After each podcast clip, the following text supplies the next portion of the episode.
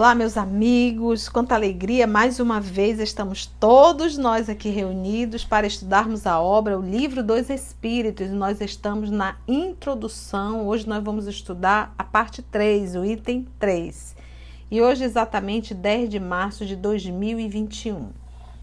Vamos elevar o nosso pensamento, vamos orar pedindo a inspiração do mais alto, a influência dos amigos espirituais para que possamos compreender melhor as lições do livro dos Espíritos. Afinal de contas, temos eu, a tia em particular, sou bastante limitada, então é indispensável da minha parte, por uma necessidade minha, a inspiração da espiritualidade amiga. E assim Vamos juntos viajar na oração. Amado Mestre Jesus, o nosso sentimento é sempre de gratidão pelas oportunidades que o teu coração infinito nos oferece e nos oferta. E podermos estar aqui estudando a obra O Livro dos Espíritos. É um presente, é um bálsamo, é alimento da nossa alma. Ajuda-nos, Senhor, na compreensão do texto, para que possamos, através da assistência da espiritualidade amiga, mergulharmos nas lições, refletirmos na nossa essência e tomarmos o bom senso e a coragem para superarmos as nossas mazelas morais. Graça te damos, Senhor da vida, e é em teu nome que todos nós aqui estamos reunidos e que a espiritualidade amiga, Senhor, possa mais uma vez nos conduzir. Que assim seja. Então, meus amigos, vamos lá para o item 3. Pega teu livro dos Espíritos, lembrando sempre que eu estou com a tradução de Evandro Noleto. Vamos lá, livro em mãos. É, tia fez algumas pesquisas sobre o Luigi Galvani, a bioeletricidade, o biomagnetismo, tá bom? E uma historiazinha que nós vamos entender aqui na frente sobre a dança das rãs. Exatamente isso. Bora lá? Então, que Jesus nos conduza. A doutrina espírita, como tudo que constitui novidade, tem seus adeptos e tem também os seus contraditores povo do contra, né, gente? Vamos tentar responder a algumas das objeções destes últimos, que seriam quem? O povo do contra, os contraditores. Olha só. Destes últimos, examinando o valor dos motivos em que se apoiam, sem termos, entretanto, a pretensão de convencer a todos. Pois há pessoas que acreditam que a luz foi feita somente para elas, luz aqui na condição de inteligência, tá, gente? Por assim dizer, Paris é a cidade de luz, era a cidade dos inteligentes, dos intelectuais, né? Então, aqui ele está falando, falando isso. Ele disse, há pessoas que acreditam que a luz, a inteligência, foi feita somente para elas. Acho que todo mundo é burro, só burro, só ela consegue entender tudo, só ela é inteligente, né? Isso que ele diz, existem pessoas assim. E, e ele, ele vai dar essa resposta aqui aos contraditores, ou seja, o povo do contra, tá? Do contra da doutrina espírita. Então ele diz assim: olha, vamos é, é, a alguma das objeções destes últimos, examinando o valor dos motivos em que se apoiam, sem termos, entretanto, a pretensão de convencer a todos, pois há pessoas que acreditam que a luz foi feita somente para elas. Dirigimos-nos às pessoas de boa fé sem ideias preconcebidas ou irrevogáveis, mas sinceramente desejosas de se instruírem, e lhes demonstraremos que a maioria das objeções que fazem à doutrina provém da observação incompleta dos fatos e de um julgamento feito com muita leviandade e precipitação. E é verdade, até hoje. Quando eu vejo uma pessoa querendo criticar a doutrina sem ter absolutamente nenhum conhecimento, é um ato de extremamente leviandade. Eu confesso a vocês que não tenho encontrado esse tipo de pessoas, graças a Deus. Às vezes nós somos convidados é, para participarmos de encontro ecumênico, né? E graças a Deus sempre nós temos sido muito bem recebidos é, nessas, nessa, nesses encontros aqui em Manaus. E eu me recordo uma vez que era uma formatura de medicina e nos convidaram para ir representando o Espiritismo. E eu fui, eu acho que a, a segunda a falar, acho que fui a segunda, a nós, a, nós fomos, é, fomos o segundo. E o terceiro seria um irmão nosso judeu, um rabino. Mas eu achei tão interessante que ele era rabino e também era médico. E quando nós começamos a nossa fala, falamos muito envolvida, emocionada, inspirada, né? A gente percebe, né, o grau da, de inspiração, a gente sente, né, a língua de fogo. E quando nós terminamos, sentamos muito emocionada, afinal de contas estávamos falando para os médicos, né, médicos formandos. E e aí ele se levantou, percebi que ele também estava muito emocionado com a nossa fala. E quando ele pegou o microfone, ele olhou para mim e disse assim: A senhora me fez voltar no tempo. Me fez lembrar da minha aula da saudade. E eu lhe confesso que toda a trajetória que a senhora falou eu passei por ela. Porque ele já estava, já um médico, já com uma idade bem avançada.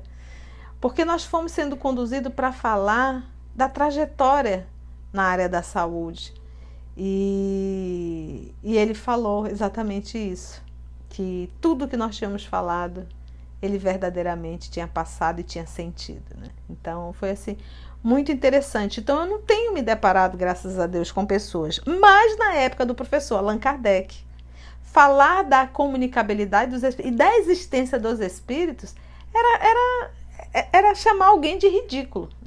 Então imagina alguém que era extremamente respeitado na França, como o professor Allan Kardec, muito conhecido porque ele publicou vários livros de literatura, de química, de física, de astronomia. Você está entendendo? Gramática, gramática. Então, ele se deparou bastante com isso. Então ele diz assim: era um ato de leviandade e precipitação. Recordemos inicialmente, em poucas palavras, a série progressiva dos fenômenos que deram origem a esta doutrina. Vamos lá. Então vamos recordar inicialmente, em poucas palavras, a série progressiva. Então vamos lá, ponto a ponto, como começou, como cresceu, como desenvolveu. Vamos lá. O primeiro fato observado foi o da movimentação de objetos diversos. Designaram-no vulgarmente pelo nome de mesas girantes ou dança das mesas. Este fenômeno, que parece ter sido observado primeiramente na América, parece, não se tem certeza, tá? Na América do Norte, ou melhor, que se repetiu nesse país, porque também se repetiu na França, porquanto a história prova que remonta à mais alta antiguidade. Produziu-se acompanhado de circunstâncias estranhas, tais como ruídos incomuns, pancadas sem causa ostensiva conhecida. Dali propagou-se rapidamente pela Europa e por outras partes do mundo. A princípio provocou muita incredulidade, mas em breve a multiplicidade das experiências não mais permitiu que se duvidasse da sua, da sua realidade. Você pode estar me, me de repente me perguntando, tia, por que, que começou com um toque-toque? Por que, que começou com uma batidinha aqui, um movimento de objeto ali? Gente, quando você vai dar aula para criança, você não começa com a equação de segundo grau. Você tem que começar, quando você vai explicar para a criança, de uma forma lúdica. Você tem, que, você tem que entender que ela não tem absolutamente nenhuma base. Então é necessário começar do começo. Então, para aquela sociedade, era necessário primeiro mostrar que existia espíritos, que uma força movimentava os objetos, que uma força levantava os objetos. Ok, mas isso tinha que ser de uma forma é, é, do começo, realmente, de forma primitiva. E os espíritos tiveram toda a paciência, porque, meus irmãos, se já tivesse começado com a psicografia, quem queria acreditar que aquilo seria espírito? Ia dizer apenas que aquilo era uma alteração de consciência. Se começasse pela psicofonia, iam dizer que era tudo da cabeça da pessoa. Então, a, o primeiro ponto era mostrar a existência dos espíritos através dos efeitos físicos e a comunicação dos espíritos. Ok? Então, então foi assim, ponto a ponto, pacientemente, até chegar na psicografia e na psicofonia. Vamos lá mais um pouco. Então, diz assim: é, Dali propagou-se então rapidamente pela Europa e por outras partes do mundo. A princípio provocou muita incredulidade, mas em breve a multiplicidade das experiências não mais permitiu que se duvidasse da sua realidade.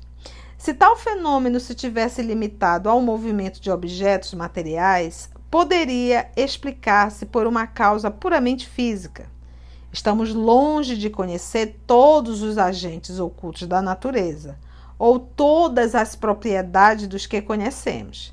A eletricidade, aliás, multiplica diariamente os recursos que proporciona ao homem e parece destinada a iluminar a ciência com uma nova luz, tá? Então ele está falando agora de forma científica, tá, gente? Nada haveria, pois, de impossível em que a eletricidade modificada por certas circunstâncias ou algum outro agente desconhecido fosse a causa desse movimento.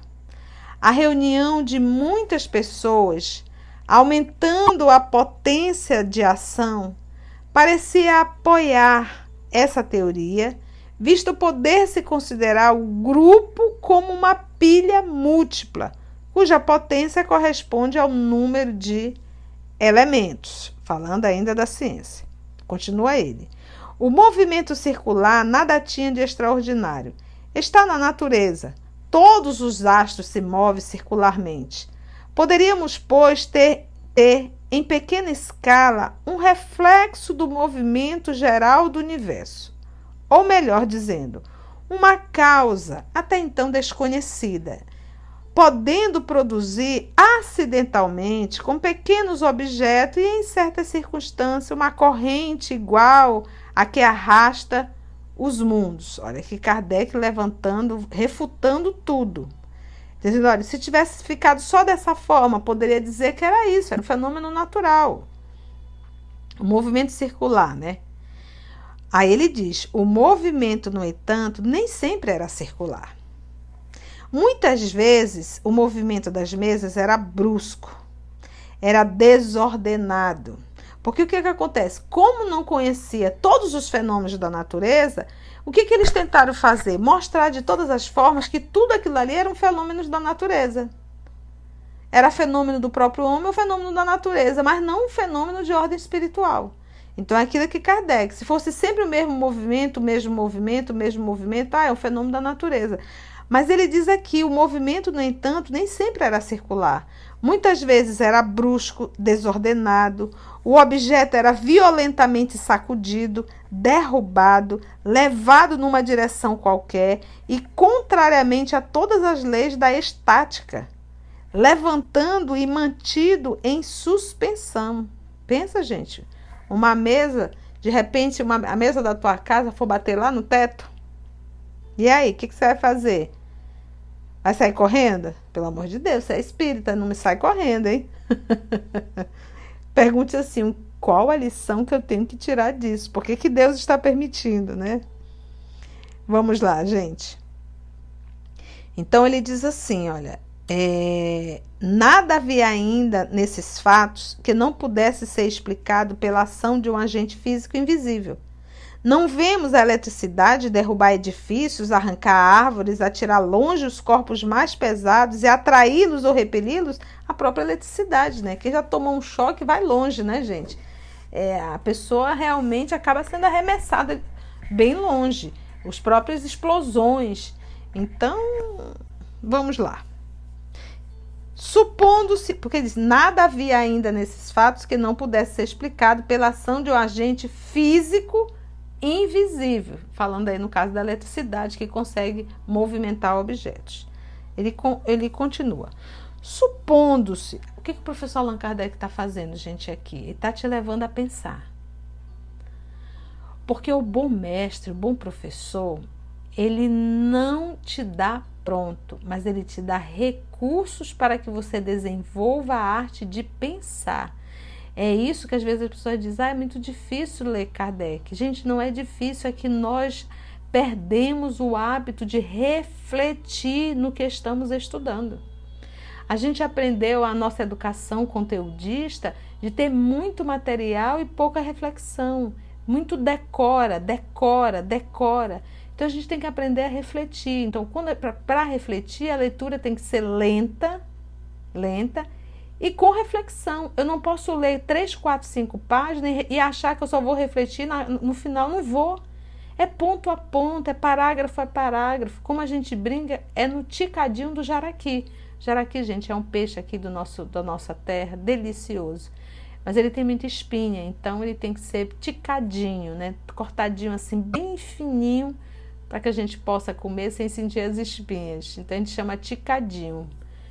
Então, gente, é necessário. Kardec é isso, é refletir. Então, o que, que ele está fazendo aqui? Nos levando à reflexão. Então, vamos lá.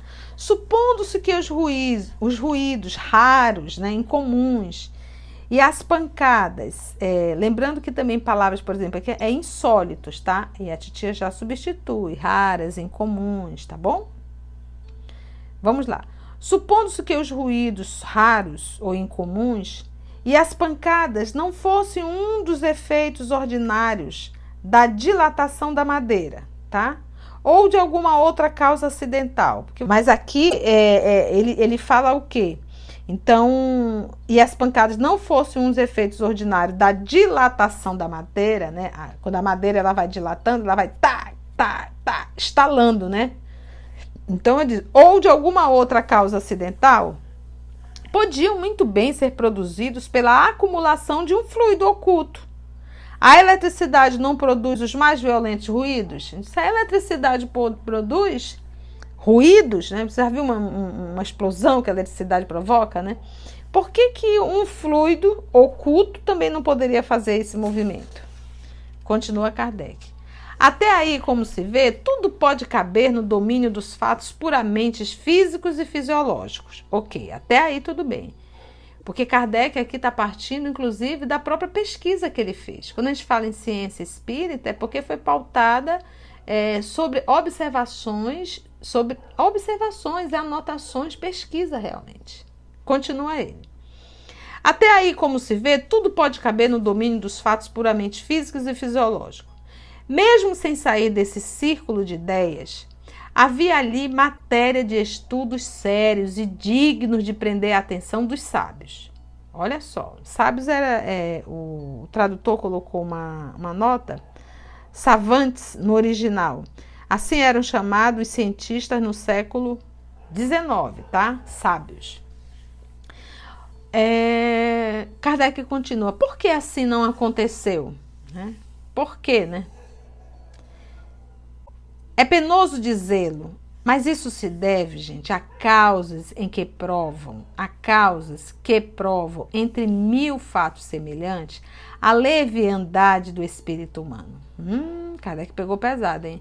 De início, a vulgaridade, né, a banalidade do objeto principal que serviu de base às primeiras experiências, talvez não lhe fosse estranha, porque lembra que a base de tudo era o quê? A mesa. Aí ele continua. Que influência não tem tido? Porque os cientistas, chamados sábios, né, não valorizaram muito aquilo, mas uma mesa que, que sacode, que balança, então isso não, não merece nenhum tipo de pesquisa. Então ele diz assim: que influência não tem tido é, muitas vezes uma palavra sobre as coisas mais graves, sem considerar que o movimento podia ser transmitido a um objeto qualquer.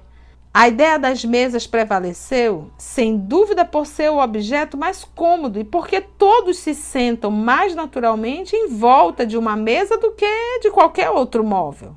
Ora, os homens superiores são às vezes tão infantis que não seria impossível a certos espíritos de escola se julgarem diminuídos, caso se ocupasse com o que se convencionara chamar a dança das mesas. É mesmo provável que se o fenômeno observado por Galvani, então disse assim, os homens superiores, né, às vezes são infantis, porque diz como que eu, como um cientista, vou estar estudando mesa que gira? Isso é coisa que se faça, né?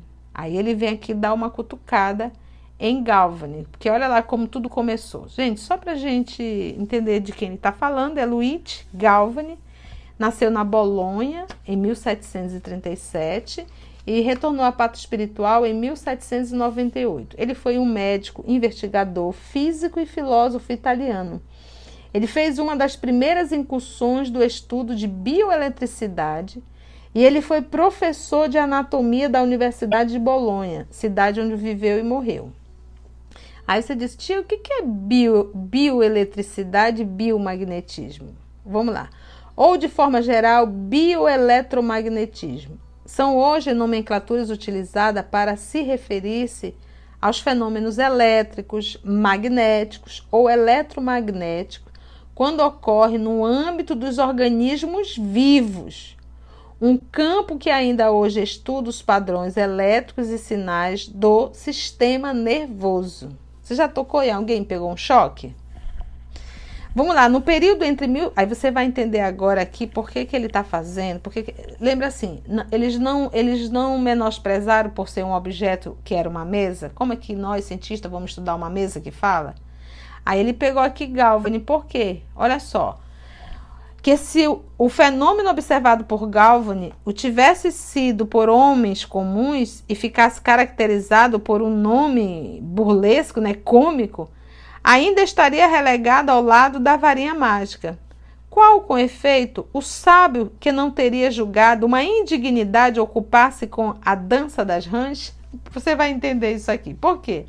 No período de 1780 a, a, e 1790, 10 anos, Galvani dedicou-se aos estudos sobre a interação da eletricidade em animais, onde realizou sucessivas experiências buscando entender as reações dos membros posteriores de rãs ao lhe aplicar eletricidade, que nessa época só dispunha de eletricidade estática. As séries de experiências realizadas durante esse período foi incentivada devido a uma descoberta ao acaso, em 1780. Galvani havia deixado uma rã dissecada, ou seja, mortinha da vida, né, na mesa de seu laboratório próximo a um gerador eletrostático.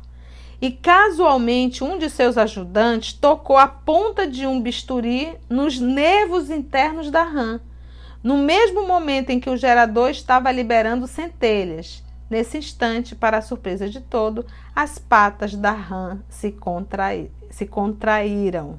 Olha só, então a eletricidade aí, essa energia fazendo um movimento com as perninhas das rãs. Por isso é que passou a chamar isso aí dança das rãs. Então, olha, se Galvani, né, Luigi Galvani, fez esse movimento, fez todo esse teste utilizando o nome dança das rãs, por que, que não podemos com as danças das mesas, né? Ou com as mesas falantes? É, gente, o nosso querido professor Allan Kardec sabe muito bem refutar. Alguns, entretanto, bastante modestos para convirem em que a natureza bem poderia não lhes ter dito a última palavra, quiseram ver para a tranquilidade de suas consciências.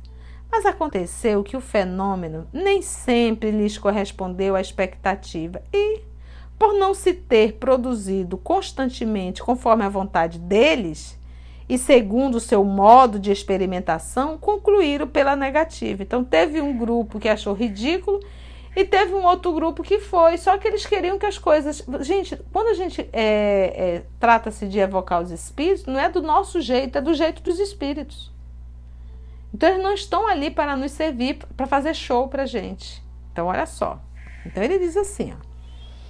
É, mas, mas aconteceu que o fenômeno nem sempre lhes correspondeu à expectativa e por não se ter produzido constantemente conforme a vontade deles e segundo o seu modo de, de experimentação, concluíram pela negativa. Isso aqui não existe.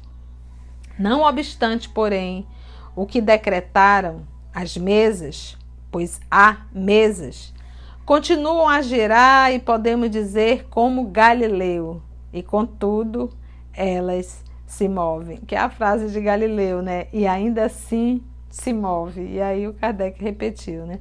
Lembra que é aquela história que ele dizia que o quê? Porque na verdade as pessoas acreditavam é, que o Sol girava em torno da Terra, né? Eles acreditavam nesse momento e Galileu veio e trouxe o contrário, que na verdade eram os planetas que giravam em torno do Sol. Então, tadinho, ele foi preso no período da Inquisição, imagina, e ele teve que dizer é, em público que, na verdade, o, o, era o Sol que continuava girando sobre a Terra, mas depois ele, dizem que em silêncio ele falou, né, em voz baixinha, contudo, e ainda assim se move. Então, era o planeta que se movia. Diremos mais, então. Ele lembrou Galileu e disse assim: diremos mais. Os fatos se multiplicaram de tal modo que hoje são aceitos sem contestação, não mais se tratando senão de encontrar-lhes uma explicação racional. Pode-se interferir alguma coisa contra a realidade do fenômeno pelo fato de ele nem sempre se produzir de maneira idêntica, segundo a vontade e as exigências do observador? Então, pode então? Os fenômenos de eletricidade e de química não estão subordinados a certas condições? E devemos negá-los porque não se produzem fora dessas condições? Que há, pois, de surpreendente em que o fenômeno do movimento dos objetos pelo fluido humano também as suas condições e deixe de se produzir quando o observador, colocando-se no seu ponto de vista, pretende fazê-lo seguir ao sabor de seu capricho ou sujeitá-lo às leis dos fenômenos conhecidos, sem considerar que para fatos novos se deve haver novas leis. Ora, para conhecer essas leis é preciso estudar as circunstâncias em que os fatos se produzem. E esse estudo requer uma observação perseverante, atenta e, por vezes, muito longa mas contrapõe algumas pessoas. Muitas vezes há fraudes evidentes. Perguntar-lhe-emos, em primeiro lugar, se estão bem certas de que haja fraudes e se não tomaram por fraudes efeitos que não podiam explicar, mais ou menos como o camponês que tomava um sábio professor de física a fazer experiência por hábil escamoteador. Supondo mesmo, olha só, é, escamoteador, gente, é, cuja habilidade consiste principalmente na rapidez dos movimentos dos dedos, tá bom? Só para a gente entender. Que é o prestidigitadores também, né? Então vamos lá.